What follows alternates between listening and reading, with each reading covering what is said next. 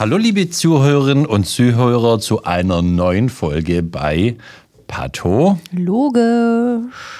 Liebe Charlotte, ich freue mich heute besonders zu unserer neuen Folge bei mhm. Pathologisch, nämlich wir haben heute ähm, mit der Katharina Kewitz einen ein Gast zu, äh, bei uns im, äh, im Podcast. Mhm, ein Interview und damit eine Spezialfolge. Hallo Frau Kewitz. Hallo, schön, dass ich hier sein darf. Ja, ja Frau, Frau Kewitz. Frau Kewitz ist gerade, das muss ich mal kurz reinwerfen, aus Göteborg online dazugeschaltet. Wollte ich gerade sagen, aber. Ja, ich war schneller. Gut. Frau Kewitz, Sie sind 23 Jahre alt. Sie kommen gebürtig aus Lüneburg und wir kennen uns daher, dass Sie hier äh, seit 2017 hier in Lübeck an der Uni Lübeck Medizin studieren. Und Sie kennen mich aus meiner Vorlesung zur allgemeinen und speziellen Pathologie. Und daher kennen Sie auch unseren Podcast Patho aufs Ohr für die Medizinstudierenden und junge Ärzte und haben sich dann, nachdem sie so ein paar Folgen gehört haben, an uns mal gewandt und haben gesagt, sie haben auch eine gute Idee, wie sie sich in unsere beiden Podcasts Patho aufs Ohr und pathologisch einbringen könnten. Nämlich, sie sind klimagerechts Klimagerechtigkeitsaktivistin und setzen sich unter anderem bei Health for Future und bei der KLUG, also der Deutschen Allianz für Klimawandel und Gesundheit ein. Und zwar für Klimaschutz aus einer gesundheitlichen Perspektive und haben deswegen, haben sie mir gesagt, auch in Lübeck das Wahlfach Planetary Health, gesunde Erde, gesunde Menschen organisiert. So, habe ich noch was Wesentliches vergessen, um Sie adäquat vorzustellen? Nee, ich glaube, das ist ausreichend. Ja, und gerade machen Sie eben ein zweimonatiges Praktikum an der Universität Göteborg in der, Klima, äh, in der Arbeitsgruppe Klimaveränderung und Gesundheit. Und da sind Sie gerade zugestellt. Genau. Hey, hey. Genau, so sagt man das hier. Genau. Genau.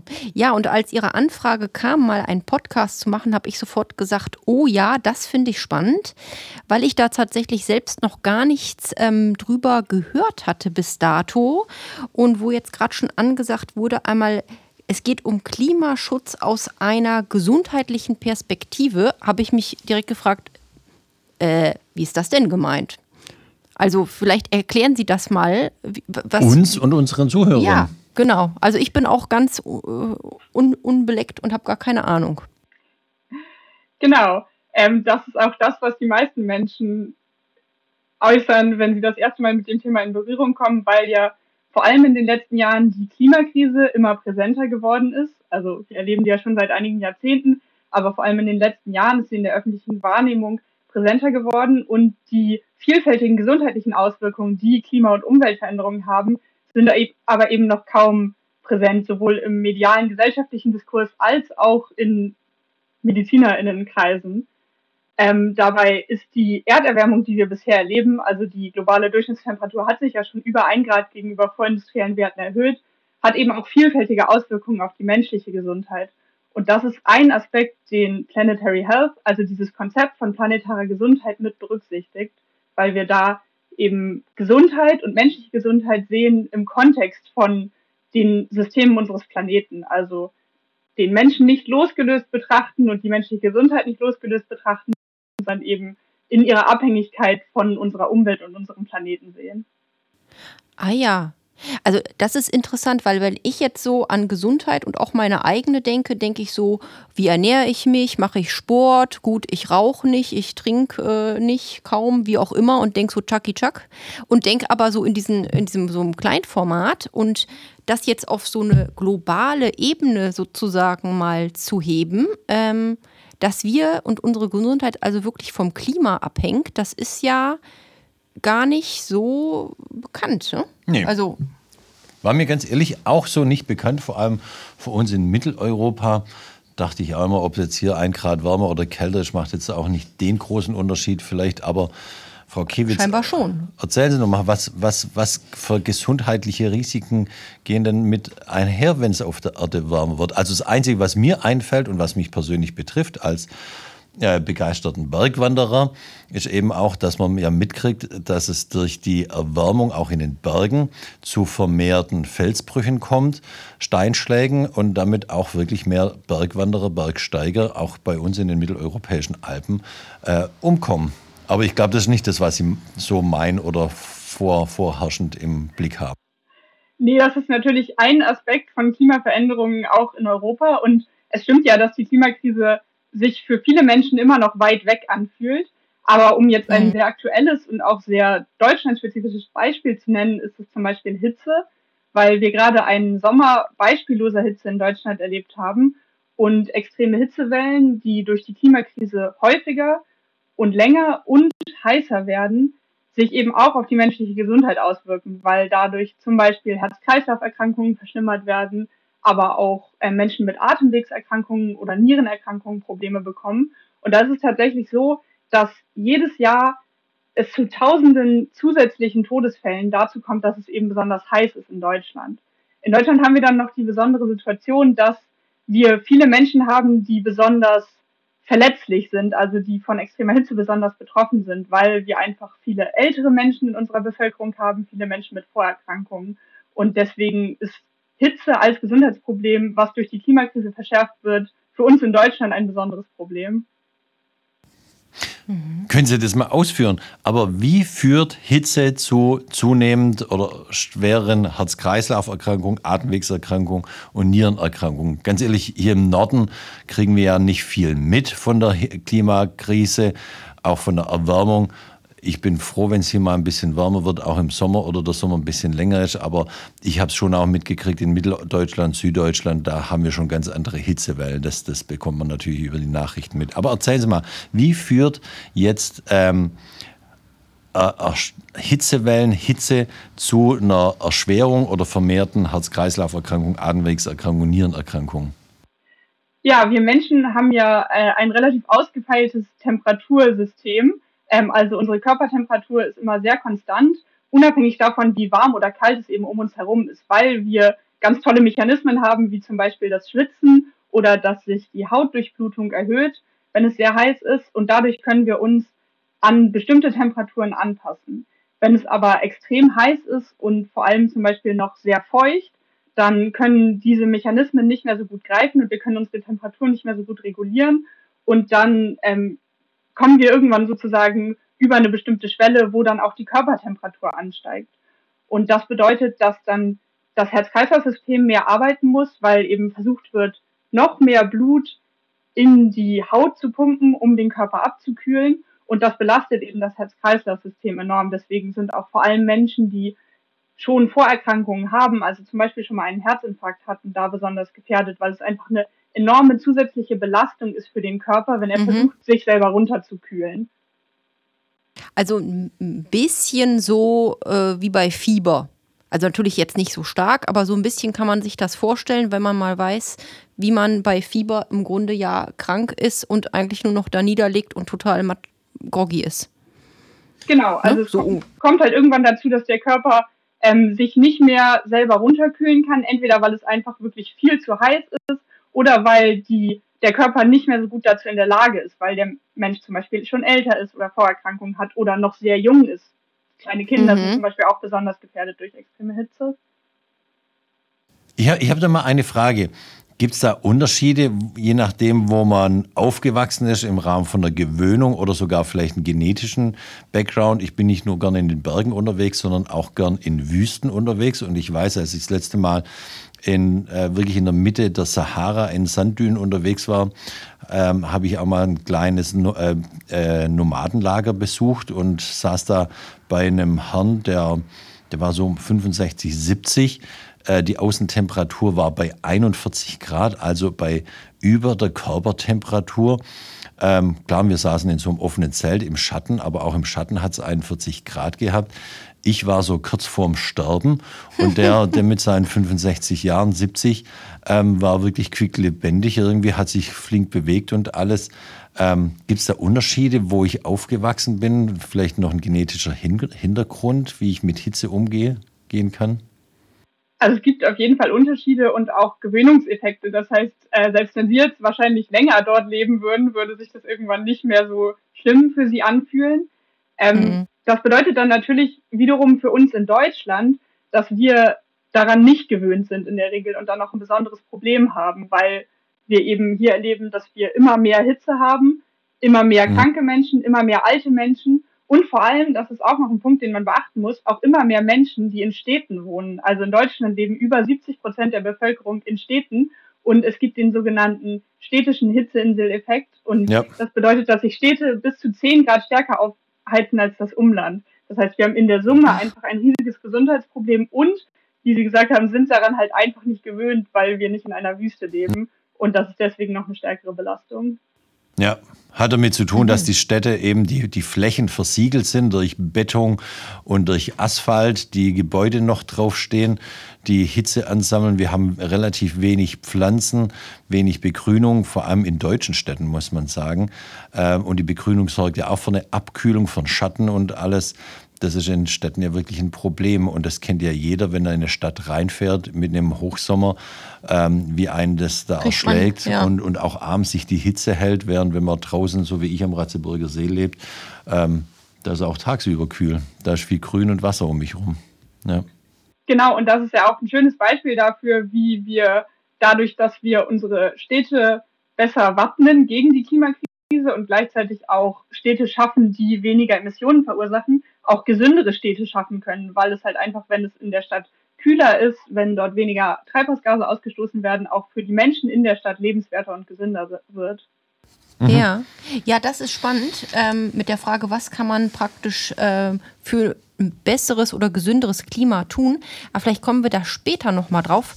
Mich würde nochmal interessieren, ob Sie noch äh, mehr Faktoren ähm, uns nennen können?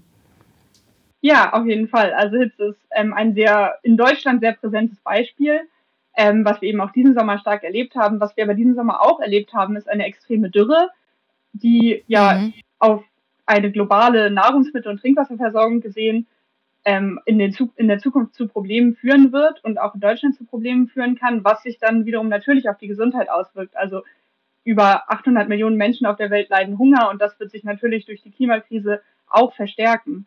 Dann ähm, ist es zum Beispiel auch so, dass sich durch einen wärmeren Frühling und einen milderen Herbst die Allergiesaison in Deutschland verlängert und äh, Menschen mhm. mit Allergien stärkere Probleme bekommen. Und dann kommt es noch dazu, dass dadurch, dass es hier wärmer wird, sich aber auch andere Bedingungen verändern, die Pollen selber mehr und aggressiver werden und auch Arten bei uns einwandern, die eigentlich zum Beispiel aus den USA kommen und die bei vielen Menschen Allergien auslösen. Das heißt zum Beispiel, Menschen mit Allergien leiden jetzt schon stärker unter den Folgen der Klimakrise.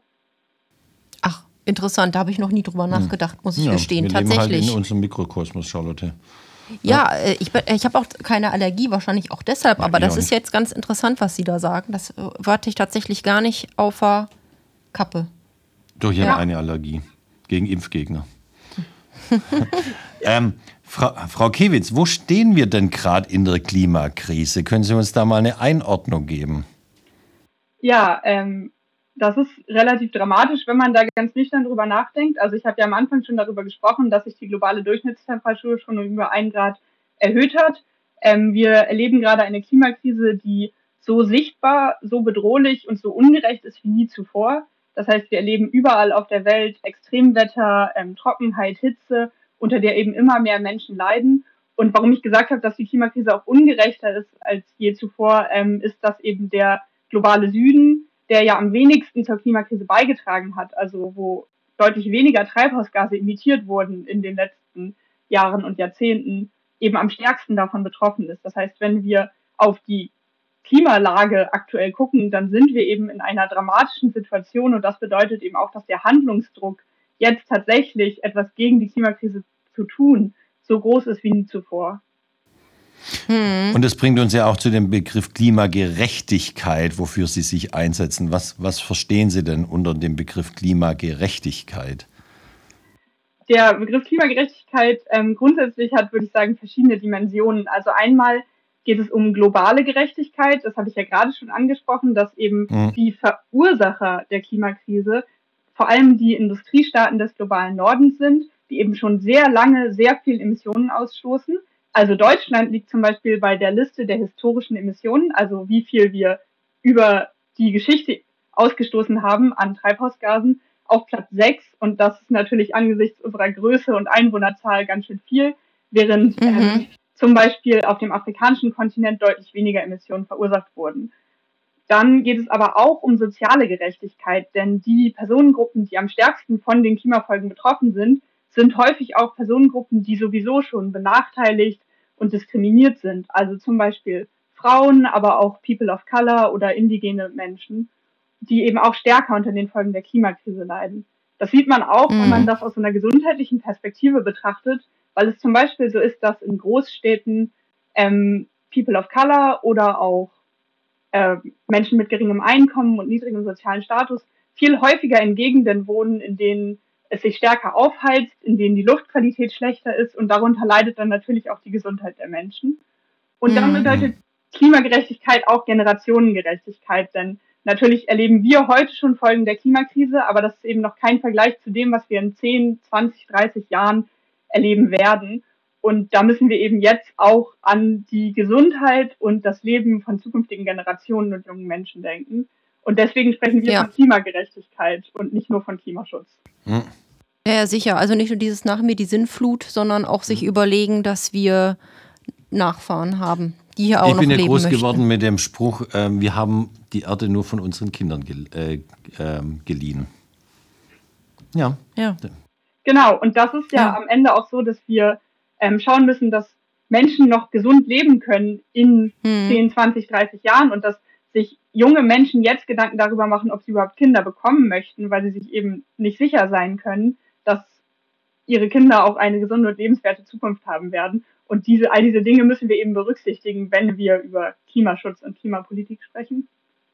Also diese Gedanken, die haben sich zum Beispiel meine Eltern damals auch gestellt, nämlich die haben die Familienplanung genau im, in der Hochzeit des, ähm, des Kalten Krieges, Kuba-Krise und so weiter gemacht. Ob es überhaupt noch verantwortlich ist, Kinder in die Welt zu setzen. Sie haben sich für ganze drei entschieden zum Schluss. Ähm, ja. Ich habe dann noch eine Frage, vielleicht auch noch ein paar äh, Fragen mehr. Was muss denn getan werden, um jetzt die Klimakrise abzuwenden, eine Klimagerechtigkeit herzustellen? Und nicht nur, was muss getan werden, sondern wer muss was bis wann machen? Was sind denn da so Ihre Ansätze? Mhm. Äh, ja, es ist eine sehr gute Frage und natürlich die Frage unserer Zeit, wenn man so will. Ähm, es geht natürlich einerseits darum, dass das Pariser Klimaabkommen eingehalten werden muss von Regierungen überall auf der Welt, aber auch der deutschen Regierung. Also 2015 haben sich ja in Paris 196 Staaten darauf geeinigt, die globale Erderwärmung auf deutlich unter zwei Grad, idealerweise 1,5 Grad zu begrenzen. Und das ist eben auch das, was wir brauchen als Grundlage für gesundes, gerechtes und lebenswertes Leben in der Zukunft. Das heißt, das ist das, was von politischer Seite aus passieren muss. Was dafür passieren muss, ist eben eine Reduktion von Treibhausgasemissionen, so schnell wie möglich, so viel wie möglich. Und das muss in allen Sektoren passieren. Also das geht ähm, von Energieversorgung, dass wir halt wirklich endlich weg müssen von fossilen Energieträgern wie Kohle, Öl und Gas und tatsächlich jetzt den Einstieg in erneuerbare Energieträger brauchen. Das geht über den Verkehr, indem wir eine Mobilität schaffen müssen, die auf Basis von öffentlichem Nahverkehr, von Zugverkehr, Radverkehr und Fußverkehr basiert ist und eben das Auto nicht mehr so stark in den Vordergrund stellt, wie das aktuell der Fall ist. All diese Dinge müssen auf politischer Ebene passieren, damit wir das Pariser Klimaziel einhalten können und damit eben die Erderwärmung begrenzen. Und wenn man jetzt sagt, wer muss noch agieren, dann fragt man sich natürlich auch immer, was können wir eigentlich machen und was kann jede und jeder Einzelne von uns tun. Und da ist eben mhm. wichtig, uns auch als so politische Wesen zu erkennen. Also natürlich ähm, können wir. Homus politicus. Genau. Ähm, natürlich können wir alle auch im individuellen nachhaltiger leben und am Ende ist das ja auch gesünder. Also wenn man mehr Fahrrad fährt, dann ist das ja auch gut für die Gesundheit. Aber das reicht eben nicht sondern wir müssen an den großen Stellschrauben drehen. Die Politik muss handeln. Und da müssen wir alle erkennen, dass wir auch Teil dieses politischen Systems sind und eine Stimme sein können für Klimaschutz mhm. und Klimagerechtigkeit. Frau Kewitz, auch auf die Gefahr hin, dass ich Sie vielleicht auf dem linken Fuß erwische. Erzählen Sie mir, wie Sie nach Göteborg gekommen sind. Ja, ähm, ich bin mit dem Zug nach Kiel gefahren mit meinem Fahrrad und dann auf die Fähre und dann von Göteborg aus weiter geradelt. Also da fährt eine Fähre zwischen Kiel und Gut. Göteborg. Haben Sie nicht auf dem linken Fuß erwischt. Sven, du kannst jetzt aber auch nicht erwarten, dass man darüber schwimmt. Nein, um Gottes Willen, nein. Aber das sind ja genau die Fragen. Ja. Ich glaube auch nicht, dass es eine Lösung ist, dass man nicht mehr reist. Ich finde den äh, interkulturellen Austausch äh, und Reisen und, und alles und woanders mal zu arbeiten und einen anderen Kontext zu erleben, elementar wichtig auch für die Zusammenarbeit, äh, uns Zusammenleben auf, auf unserer kleinen Welt. Durch die Vergrößerung der Weltbevölkerung rutschen wir auch automatisch immer näher zusammen. Äh, und ich glaube, es ist elementar wichtig, dass wir miteinander reden, persönlich miteinander reden und einen Austausch, einen persönlichen Austausch haben. Aber ich frage mich halt auch, äh, wenn ich das nächste Mal nach Amerika auf einen Kongress gehe, soll ich da mit dem Segelboot rüberfahren. Aber zum Beispiel Frau Kewitz hat jetzt hier irgendwie mal für sich eine gute Lösung gefunden, finde ich. Ähm, wie sie sagt, okay, ich will da auch hin, klar mache ich, äh, hinterlasse ich da einen CO2-Abdruck, aber ich versuche den so gering wie möglich zu halten und ist trotzdem in einer vernünftigen und sicheren Art und Weise an ihr Ziel gekommen. Mhm. Ja, und, und da, ja. Äh, das ist eine total gute Frage, weil die uns natürlich sehr oft gestellt wird und die häufig dazu führt, dass Leute nicht mehr ernst genommen werden. Also dass man zum Beispiel sagt, diese Person darf jetzt nicht für Klimaschutz sein, weil sie ist ja schon mal geflogen. Und das ja. ist Ach, einfach ja, ein total mhm. ähm, falscher und auch ähm, zerstörender Ansatz, wenn man so will. Denn natürlich ist in unserer Welt einfach ein perfekt nachhaltiges Leben noch nicht möglich. Und vor allem ist es auch teuer, also es ist auch ein Privileg, nachhaltig leben zu können. Das heißt, mhm. ähm, auch Menschen, die jetzt fliegen oder die nicht allen jeden Weg mit dem Fahrrad fahren. Es gibt auch einfach Menschen, die auf dem Land wohnen und auf ihr Auto angewiesen sind. Auch diese Menschen dürfen, sollen und müssen sich irgendwo für Klimaschutz einsetzen. Und es darf eben nicht dazu führen, dass Leute das Gefühl haben, sie müssen jetzt erstmal perfekt nachhaltig leben, Nein. um sich für Klimagerechtigkeit einzusetzen. Absolut, da bin ja, ich voll ja, bei Ihnen. Ich meine, jeder kleine Schritt ist ja auch ein ja. Schritt in die richtige Richtung. Und wenn man nicht 100 Prozent äh, leben kann, dann sind immerhin ein paar Prozent besser als keiner. Ja. Ne? Ähm, was ich, äh, also da bin ich erst vor kurzem drauf gestoßen, tatsächlich. Ich habe ähm, eine Yoga-Lehrerausbildung gemacht und dabei wurde ähm, auch der, das geht so auch in die Richtung. Also die Frage ist nur, ähm, dass wir praktisch alle eins sind und nicht die Frage ist, wie verhalte ich mich und das betrifft nur mich, sondern dass alles, was ich mache, ja auch immer einen Einfluss auf alle anderen hat. Und da ging es dann tatsächlich auch um die Ernährung dabei. Ganz wichtig. Mit der Überlegung, ähm, esse ich eigentlich so weiter, wie ich esse oder überlege ich vielleicht mal vegetarisch zu leben ähm, oder sogar vegan? Ähm, tatsächlich mit, mit dem Hintergrund, dass ähm, die Landwirtschaft und die ganzen Viecher, die ich da halte, die dann geschlachtet werden, was die eigentlich ausstoßen an e-, Emissionen ne? Mhm. und ähm, dass die natürlich auch Futter brauchen und Wasser und was das im Grunde für ein Verbrauch ist an Ressourcen. Da wurde ein Film gezeigt, der hieß Cowspiracy, wo das einmal ähm, aufgeführt wurde, auch mit Rechnungen, wie es ist, wenn jetzt so und so viele Prozent der Bevölkerung entweder nur vegetarisch sind oder sogar ja. vegan, ähm, was das ein Wahnsinnsunterschied machen würde für unsere Umwelt auch wenn man einfach die Landwirtschaft nicht mehr, also äh, Tierhaltung nicht mehr so hätte, wie man sie jetzt hat. Die explorative, ja. Wahnsinn. Und um mal jetzt privat zu erzählen, seitdem ich das gehört habe, äh, verzichte ich auf alle Fleisch, Fisch und Milchprodukte, ja.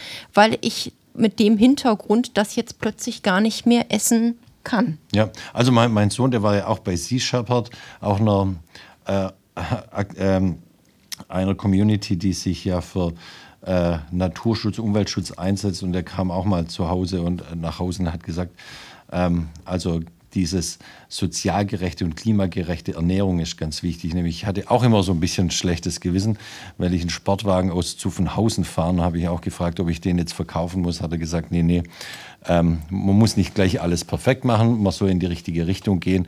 Und wenn man sich vegetarisch, vegan ernährt, leistet man einen riesengroßen mhm. Beitrag auch zum CO2-Einsparen. Und dann macht es nichts aus, wenn ich irgendwo noch alle vier Wochen mal mit meinem Sportwagen aus Zuffenhausen irgendwie über die Landstraße fahre.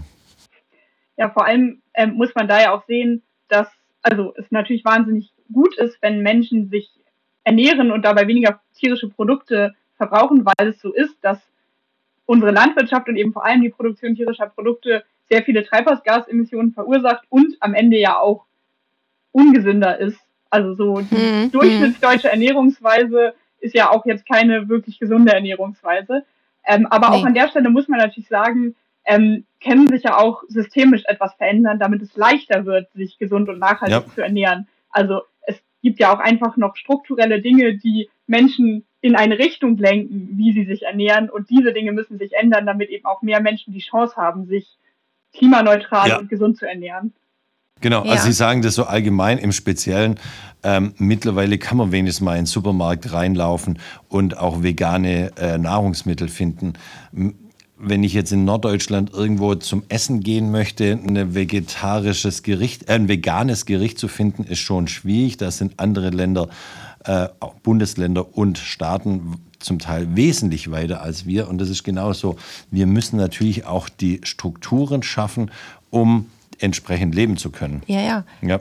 Und ja, wir können klar. auch tausendmal über E-Mobilität nachdenken, aber ich, wir brauchen natürlich auch eine entsprechende Infrastruktur, um die Autos aufladen zu können und so weiter. Ich glaube, da muss viel äh, in der Systemik gearbeitet werden, dass man als Individuum überhaupt entsprechend hand, handeln kann. Und deswegen politisches, politisches Wesen, der Homus politicus, was ja schon die alten Griechen, die Athener ins Leben gerufen haben. Man muss sich wieder wahrnehmen als ein Mensch, der in einer Stadtstaat lebt, also in einer Gemeinschaft lebt ja. und nicht nur alleine. Ja. Natürlich, aber trotzdem ist ja natürlich die Denke, wie das System funktioniert ja noch nicht so. Deshalb ist es jetzt auch egal, natürlich auch wieder ganz falsch, ja. weil wenn man allein an den Konsum jetzt von mir aus an Nahrungsmitteln denkt, wenn der Kunde eben im Supermarkt das Fleisch nicht mehr kauft, äh, wird der Supermarkt sich auch irgendwann denken, oh, guck mal, das Klar. Regal wird gar nicht mehr angefasst, was mache ich falsch? Ich glaube auch. Also äh, im Endeffekt sind wir ja auch bei sowas die Endkunden und bestimmen ja dann auch wieder, wie eingekauft wird. Aber ne? ich glaube auch nicht, dass man immer irgendwie die Komplettverantwortung an den Endkunden ab äh, torfen darf. Natürlich, wenn wir als Endkunden kein Fleisch mehr kaufen, wird es in der freien Marktwirtschaft, wie sie vorherrscht, eben auch nicht mehr gekauft. Aber ähm, ich glaube, das ist manchmal auch zu kurz gegriffen, immer die gesamte Verantwortung an den Endkunden äh, abzuturfen. Frau Kewitz, wie sehen Sie das? Ja, genau. Also glaub, beide ja Seiten müssen da agieren. Genau, aber. Und aufeinander zukommen in dem zeitlichen Rahmen, den wir jetzt gerade haben, also wir sind ja jetzt einfach in dieser überwältigenden, eskalierenden Klimakatastrophe und müssen sehr schnell handeln. Und dann sind es eben vor allem die großen politischen Stellschrauben, an denen gedreht werden muss. Vor allem, weil ja im Diskurs, im öffentlichen Diskurs sehr lange dieses Problem so individualisiert wurde. Also so, wenn man irgendwie in die Politik und Medien der letzten Jahrzehnte zurückschaut, dann wurde dieser Punkt, jeder Einzelne kann was tun, ja sehr oft betont und dadurch wurde die Verantwortung für Klimapolitik und für Klimaschutz sehr in den ja. Mhm. individuellen Raum verschoben, obwohl da die Stellschrauben eben wesentlich kleiner sind. Und davon müssen wir mhm. wegkommen, mhm. damit mhm. wir an den großen Stellschrauben wirklich drehen können und damit Menschen sich auch nicht so überwältigend machtlos fühlen, ähm, sondern eben erkennen, dass wir Teil dieser Veränderung sein können. Ja. Genau. Und, und wie machen Sie sich jetzt ähm, dafür stark? Ähm, auf verschiedene Weise kann ich mhm. und kann jede andere Person das tun. Also es gibt ja verschiedene Möglichkeiten, irgendwie am politischen Geschehen teilzunehmen. Man kann natürlich, wenn man das gerne möchte, auf Demonstrationen gehen und öffentlich seine Meinung äußern. Es ist aber auch einfach wichtig, dass wir mit so vielen Menschen wie möglich über solche Themen sprechen, dass wir das irgendwie in den Diskurs bringen, dass wir da unsere Meinung kundtun und dass das eben auch aus allen verschiedenen gesellschaftlichen Lagern kommt. Denn am Ende, damit wir politische Veränderung erreichen, braucht es öffentlichen Druck und der kann von der Straße kommen, der kann und darf aber auch nicht nur von jungen Menschen kommen, sondern der muss irgendwie von Ärztinnen, von Pflegenden, von ApothekerInnen, aber auch von allen anderen Berufsgruppen kommen, damit klar wird, dass wir als Gesellschaft Veränderung möchten und dass wir möchten, dass wir auch in Zukunft noch gesund leben können. Und da kann man auf, also kann man einfach sprechen mit Menschen, kann man auf Demonstrationen gehen, kann man seine Meinung auf andere Weise kundtun, kann man sich erstmal informieren und andere Menschen informieren. Das ist auch ganz wichtig, weil wir ja gerade mhm. gesehen haben, dass gerade so gesundheitliche Zusammenhänge mit der Klimakrise noch viel zu wenig präsent sind. Das heißt, auch Informationen sind an der Stelle noch wahnsinnig wichtig. Und es gibt zum Mhm. Glück ja auch ganz viele verschiedene Gruppen, Initiativen und Menschen, mit denen man sich da vernetzen kann. Gut. Schön. Spannend. Ja. Spannend. Danke, Ja, Frau Kewitz, spannend. auch Ja. für den Aufruf. Frau Kewitz, ich habe eine, so einen leichten Schwenk, eine Frage noch an Sie. Sie sind im elften Semester, das Medizinstudium geht nicht mehr allzu lange. Was machen Sie, wenn Sie fertig sind mit dem Medizinstudium und damit die Lizenz zum Töten und zum Heilen haben, äh, Ärztin sind? Äh, ja, das ist äh, eine gute Frage. Ich, mein Ziel, warum ich Stell, ich stelle ich stell nur gute Fragen, Frau Ich, natürlich, also alle Fragen, die heute gestellt wurden, waren gut, auf jeden Fall. Ähm, ich, also ich habe Medizin studiert oder bin noch dabei, weil ich möchte, dass Menschen gesund leben können und ich möchte Teil davon sein. Und da sehe ich im Moment verschiedene ja, Stellschrauben, an denen ich versuchen möchte zu drehen. Natürlich möchte ich auch immer noch gerne als Ärztin tätig sein, kann mir aber nicht vorstellen, diesen größeren Kontext von ähm, ja, natürlichen, aber auch politischen Systemen irgendwie außer Acht zu lassen. Und gerade weiß ich noch nicht genau, wo es mich hinführt, aber irgendwo hin, wo ich die Forderung nach Klimagerechtigkeit und nach einem gesunden, klimagerechten Leben für alle Menschen irgendwie mit dem Arztberuf in Verbindung bringen kann. Schön. Wunderbar. Ja. Und ich muss sagen, also wirklich einmal Hut ab, dass Sie neben dem Studium, was ja wirklich äh, voll ist und was einen auch schon wirklich fordert, Ja. nebenbei nochmal eben sowas wuppen. Unser wow. Respekt. Also wirklich Ja. toll. Wirklich toll. Hab, ich habe mich neben dem Studium nicht so engagiert, muss ich mal ganz ehrlich sagen. Also richtig Kompliment, richtig toll. Ja, danke schön. Ähm, vielleicht kann ich an der Stelle noch einmal alle Menschen einladen, auch Teil dieser Veränderung zu werden, weil man ist ja häufig irgendwie auch so ein bisschen ähm, machtlos und hoffnungslos. Und wenn man daran denkt, dass alles sich verändern wird und Menschen haben ja auch berechtigterweise Angst vor Veränderung, aber wir haben eben jetzt gerade noch die Chance, diese Veränderung zu gestalten, bevor die Krise sich bei uns gestaltet. Das heißt, jetzt gerade können wir irgendwie noch Teil sein von Veränderungen und von einem Weg in eine bessere Welt und das können wir alle jetzt machen und das versuche ich eben neben dem Studium auch noch ein bisschen zu machen. Ein Mantra aus dem Coaching, was ich nebenher ja mache, ist ja auch immer, es ist einfacher, sich selber zu ändern, als alle anderen zu ändern. Ja. Ja, Das kann man ja eh nicht. kommt auch aus dem Yoga, gell? Gut, Gut. Frau Kewitz. Also ich würde sagen, wir verlinken ähm, Ihre Initiative bei uns im Text unten. Ja. Und ähm, damit jeder Zuhörer, Zuhörerin einmal da auch draufklicken kann und sich mal schlau machen kann. Ja. Gut, Ja, und vielen Dank für das Interview. Das war wirklich sehr spannend und informativ. genau. Vielen Dank, Frau Kewitz. Und auch danke bei allen unseren Zuhörerinnen und Zuhörern von Pato. Loge. Und wir sagen damit auf Wiedersehen und Ja, Tschüss. bis bald. Tschüss. Tschüss. Tschüss.